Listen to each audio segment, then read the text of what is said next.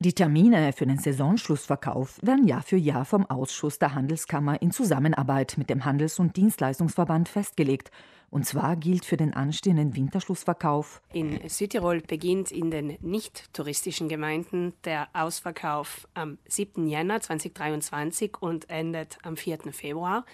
In den touristischen Gemeinden hingegen beginnen die Abverkäufe erst am 4. März und enden dann am 1. April. Informiert Gunde Bauhofer, die Geschäftsführerin der Verbraucherzentrale Südtirol. Übrigens gibt es keine italienweit einheitliche Regelung hinsichtlich der genauen Termine. In Italien kann jede Region bzw. die autonomen Provinzen für sich entscheiden, wie das Ganze gehandhabt wird. In der Nachbarprovinz zum Beispiel steht es jedem Geschäft frei, wann denn der Ausverkauf stattfinden soll. Wichtig nur, an maximal 60 Tagen dürfen Waren zum reduzierten Preis angeboten werden, nach eigenem Belieben übers ganze Jahr verteilt. Für Konsumentinnen und Konsumenten gelten dieselben Rechte wie zu Nicht-Ausverkaufszeiten, so etwa das Recht auf Gewährleistung. Wenn also ein Produkt einen Defekt hat, trage ich es zum Geschäft zurück. Mir steht es frei zu wählen zwischen Reparatur, Austausch und Vertragsauflösung, es sei denn, einer der drei Wege ist ungleich teurer als die anderen.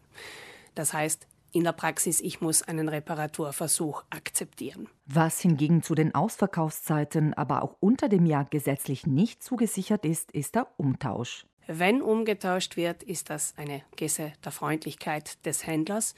Es kann also sein, dass zu Ausverkaufszeiten nicht umgetauscht wird. Betont Gunde Bauhofer. Weiters ist jeder Händler frei, den möglichen Zeitraum für einen Umtausch selbst festzulegen zum Beispiel eine Woche ab Kaufdatum oder aber auch einen Monat.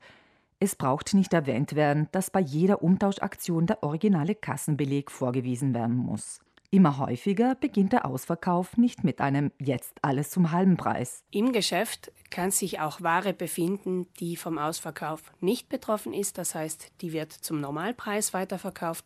Ganz wichtig ist, dass dies klar gekennzeichnet und dass die Waren klar voneinander getrennt sind. Was die Bezahlung anbelangt, so herrscht bis dato noch die Pflicht zur Annahme aller Kartenzahlungen, also auch für kleine Beträge. Unklarheiten gibt es oft auch hinsichtlich der Preisangaben, auf den Etiketten müssen laut Gesetz der originale Preis, der Rabatt und der neue Preis stehen. Diese Ausschilderung darf bereits zwei Tage vor Beginn des Ausverkaufs angebracht werden. Es muss dann allerdings klar hervorgehen, dass erst in zwei Tagen diese Preise gelten werden. Und in puncto Preisangabe werden einige Änderungen auf uns zukommen.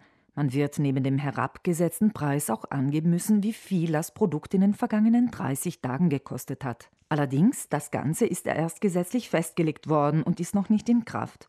Für diesen Ausverkauf gelten noch die herkömmlichen Angaben.